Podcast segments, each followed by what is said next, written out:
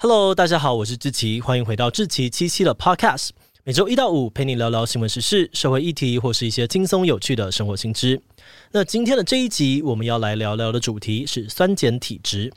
你有听过酸性体质容易让人得癌症这样的说法吗？或是有没有被长辈念说，诶，吃太多肉，体质变酸，容易被蚊子咬？还有多喝柠檬水、多吃蔬菜，可以中和酸性体质之类的说法呢？网络上面有很多在讲酸碱体质的文章，内容大部分都是在跟你说该怎么吃才可以调理体质、比较健康等等。但事实上哦，早在二零一八年的时候，美国法院就已经把发明酸碱体质理论的人判刑入狱，还要他赔偿一点零五亿美金给受害者。这等于是宣告说酸碱体质理论根本就是假的。但是流传在网络上面相关文章还是很多，感觉上还是有很多的人不知道背后的真相。所以今天的这一集，就让我们一起来破解酸碱体质的迷思吧。不过在进入今天的节目之前，先让我们来一段工商服务时间。想换新笔电吗？你可以考虑 Lenovo 全新的 ThinkPad Z 十六笔电。ThinkPad Z 十六搭载 AMD Ryzen Pro 六千 U 系列行动处理器和十六寸四 K OLED 低蓝光显示器，不但电池续航长达二十点五小时，还支援快速充电，随时随地满足你的需求。而且 Z 十六的机身采用回收铝金属和塑胶原料制成，有着特殊的北极灰外形，就连外包装也采用一百 percent 可回收的材料制造，能减轻环境负担。另外，在作业系统方面，Lenovo 推荐商务用 Windows 十一专业版。透过更简单、更直觉化的体验和毫不费力的浏览，来提升您的专注力。只要按几下，并使用翻新的开始、工作列和浏览中心波动，就能完成工作。在电脑间和线上搜寻，而不需在浏览器、索引标签和资料夹之间切换，并且快速存取最近使用过的文件。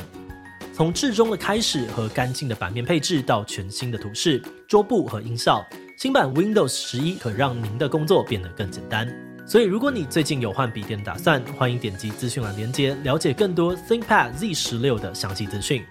好的，那今天的工商服务时间就到这边，我们就开始进入节目的正题吧。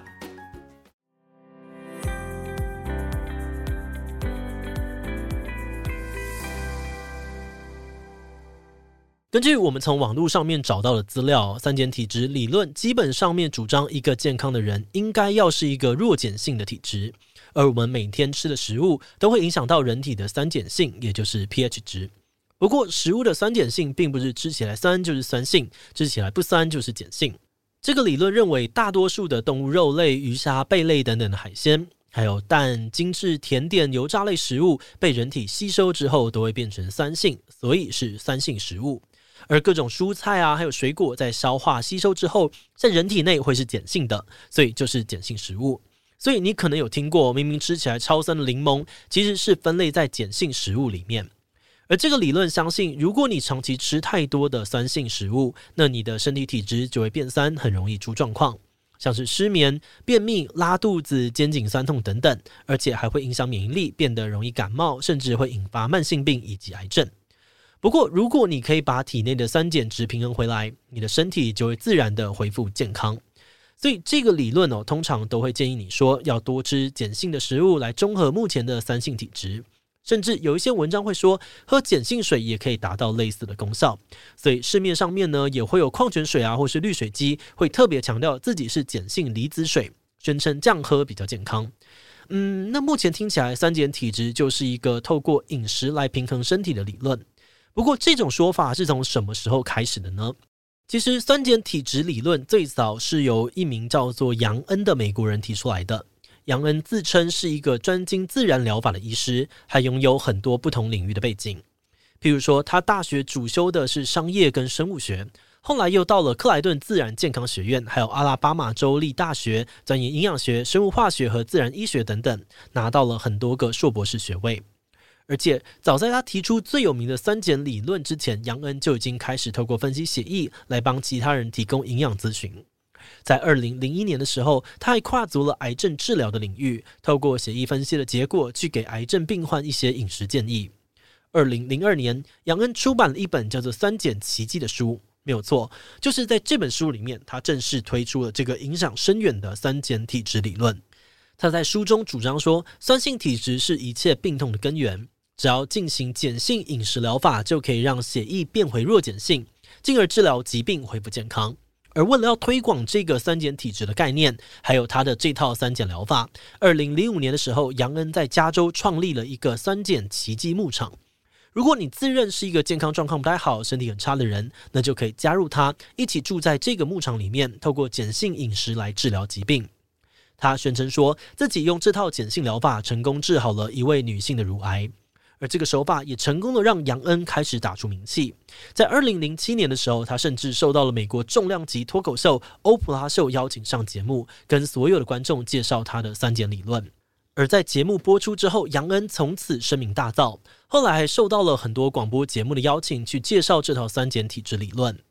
而杨恩除了二零零二年的三碱奇迹以外，他还陆陆续续出过好几本书，像是糖尿病患的三碱奇迹以及减重者的三碱奇迹等等，主题基本上都围绕着三碱理论。而这些书也跟着各种访谈节目的曝光，销售量大增。根据他官方网站的说法哦，这个系列书籍的全球销售量已经超过了四百五十万本，还翻译成超过二十七种语言的版本，真的是非常惊人。嗯，不过杨恩这套听起来很厉害的三碱体质理论，因为在媒体跟网络民众之间都太有名哦，有名到连国外的人，譬如我们都在模仿，他也因此吸引了政府的目光。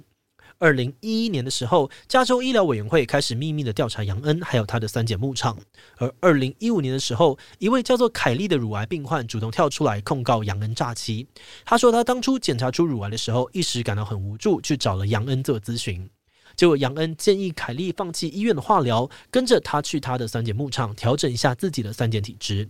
凯莉当时听到理论之后，觉得哇，好像真的很不错诶，只要调整好饮食，不需要化疗也可以康复，多好！更何况杨恩都已经上过那么多重量级的媒体，应该很难是假的吧？凯莉因此决定转到他的牧场去治疗。不过凯莉的病情不但没有好转，而反而还进一步的恶化。二零一三年，凯莉终于决定回到医院做检查，医生却告诉她癌细胞已经扩散，她大概只剩下四年的时间可以活。一直到这个时刻，凯莉才惊觉自己被骗了一大笔钱，还赔掉了自己的健康，因此一状告上了法院。后来警方的调查报告出来之后，大家才发现这个所谓的牧场其实比较像是一个疗养中心，里面住了很多的癌末病患。平常杨恩不是给这些病患吃吃碱性食物就算了，他甚至会开立处方去治疗他们。不过杨恩开的处方居然是把碳酸氢钠，也就是小苏打水，直接打进患者的血管里面，说这样可以中和患者酸性的血液。更扯的事情是，根据媒体 BBC 的报道，注射一次小苏打水的费用呢，就高达五百五十美元，差不多是一万六千多台币。加州医疗委员会还发现，这个牧场当中有十五名的癌症患者在接受了杨恩的治疗之后，不但没有把癌症治好，最后都还因为病情恶化而去世。除此之外，调查也发现，颁给杨恩很多学位的那个克莱顿自然健康学院，其实根本就没有跟政府登记注册，完全不知道是从哪里冒出来的。所以，杨恩所声称自己拥有的那些专业背景，也被外界打上了一个大大的问号。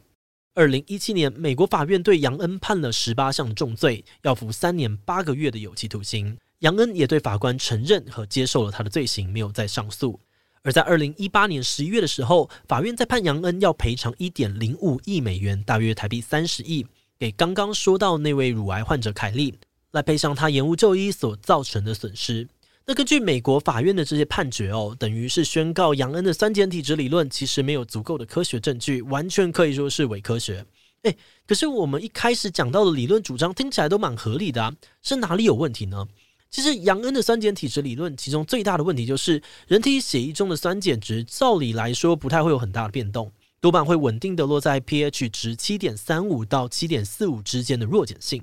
这是因为人体内的环境都需要精准的控制，才能够让细胞正常的发挥功能。所以，如果血液的 pH 值超出了正常范围，不管是偏高或是偏低，身体都可能会产生严重的症状。太低的话，会变成所谓的酸中毒，造成致命性的心律不整；而如果 pH 值太高的话呢，则会变成碱中毒，产生各种手麻、脚麻、头晕或者是胸闷的状况。而且我们的肺脏啊，还有肾脏也都可以透过改变血液里面的二氧化碳、尿酸还有磷酸的浓度来调节血液的酸碱性。因此，除非这两个内脏的功能出现大问题哦，否则我们血液的 pH 值通常不会太失控。而从另外一个角度来说，想要透过饮食摄取的方式来调节体内的酸碱性，其实也很困难。这是因为虽然食物本身确实有不同的酸碱性，但是吃下肚子之后，都会遇到胃酸还有小肠里面的碱性消化液。那基本上食物被消化完了之后，就通通都被酸碱中和掉了，几乎不可能还是原本的酸性或碱性了。所以，不管你吃的是所谓的碱性食物，还是喝下碱性水，其实都不太会对我们的身体的酸碱性造成太大的影响。但可能也是因为这样哦，杨恩呢才会想要把碱性的小苏打水直接注射到患者的身体里面，赚这种不该赚的钱吧。不过话又说回来，碱性饮食法也不能说完全没有用。撇开创始人杨恩的各种争议跟极端做法，其实网络上面大部分提倡酸碱理论的文章内容，都只是建议你要多吃蔬菜水果，少吃肉啊。这种的建议呢，对于总是大鱼大肉的现代人来说，其实还是蛮好的。如果我们重点不要摆在酸碱中和，而是摆在均衡饮食，不要吃太多的精致淀粉啊，还有高油高盐的肉类，多吃蔬菜水果，这对健康还是真的会有点帮助的。好的，那现在我们知道酸碱体质的理论其实是伪科学，但是有些人真的就很容易被蚊子叮啊，这个现象又该怎么解释呢？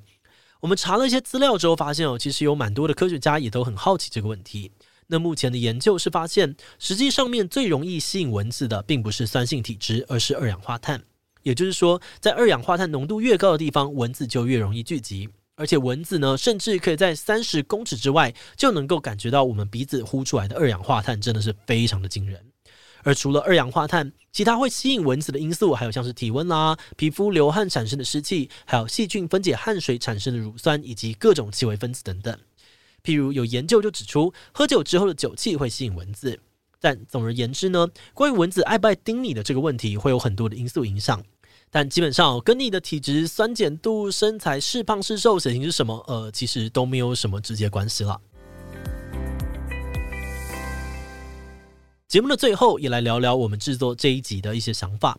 我们在研究这个主题的时候，其实一直在思考一个问题哦，就是为什么有那么多的人会相信这个理论？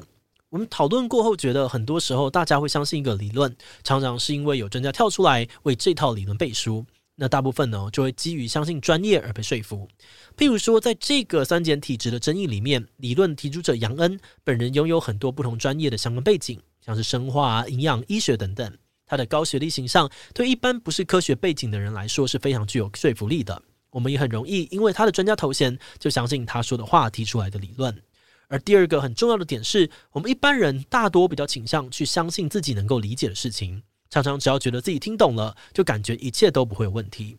以这次的酸碱体质理论来说，可能是因为酸碱中和的概念几乎大家都有，小的时候自然课有学嘛，即使你没有科学背景，也会觉得听起来很好懂。最后第三个点是，我们感觉提倡这些理论的人呢，常常都会利用中老年人在养生健康的心理，或是癌症病患对于求生的渴望，来说服大家进行特定的疗法。那我是觉得，有的时候长辈们之所以会看这些资讯，除了是担心自己之外，其实也是想要关心身边的亲友或子女。但大部分没有相关背景知识的人，其实都很难判断这些理论到底是不是正确的。